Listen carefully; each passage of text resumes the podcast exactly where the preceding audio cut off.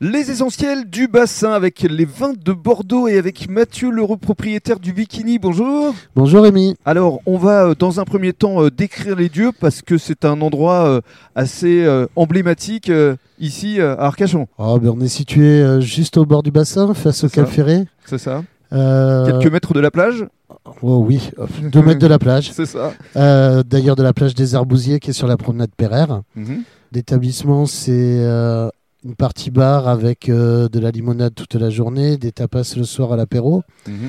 et une partie restaurant. Alors, restaurant avec la terrasse. Voilà, le restaurant séparé de, de la limonade pour euh, bien faire la différence des deux. Mhm.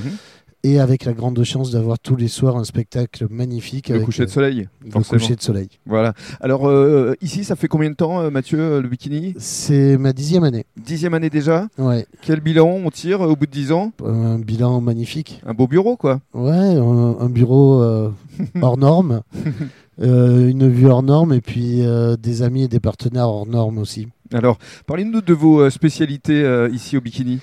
Alors au niveau de la carte, euh, on est moitié viande, moitié poisson. Mhm. Avec euh, en spécialité viande, on a la pluma de pata negra, qui est un morceau qui vient du cochon ibérique euh, de pata negra, Bien sûr. qui est juste grillé à la plancha pour garder le côté naturel. C'est pas sec, Mhm. c'est fondant, c'est moelleux, c'est c'est à déguster. Mhm. Sans modération.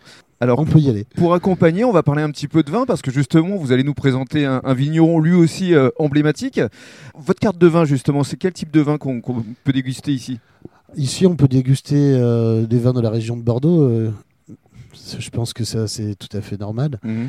Mais euh, on peut aussi déguster des rosés de Provence. M- Mais euh, je vais vous présenter Bruno. Alors, Bruno, c'est c'est un ami J'ai j'ai le sentiment. Depuis le temps, oui, c'est un ami. Ça fait quoi Ça fait 10, 15 ans déjà À peu près, oui, une quinzaine d'années D'accord. qu'on se connaît. Donc, Bruno, c'est Bruno Bailey, C'est Bruno Bailey, c'est le Château Landereau. Château-Landereau. Mhm. C'est euh, un nouveau produit qu'il a sorti l'année dernière qui s'appelle euh, Adjizaï. Ça, c'est un rosé. C'est un rosé, mais tellement clair qu'on se croirait même pas à Bordeaux. Mhm. Mais ça, c'est vraiment la spécificité de Bruno, c'est arriver à faire des choses qui ne se font pas à Bordeaux.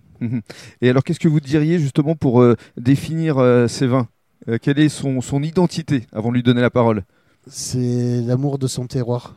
Hmm, C'est bien résumé ça, je pense. Alors justement, on va lui donner la parole dans le cadre du deuxième podcast. Merci Mathieu. Merci.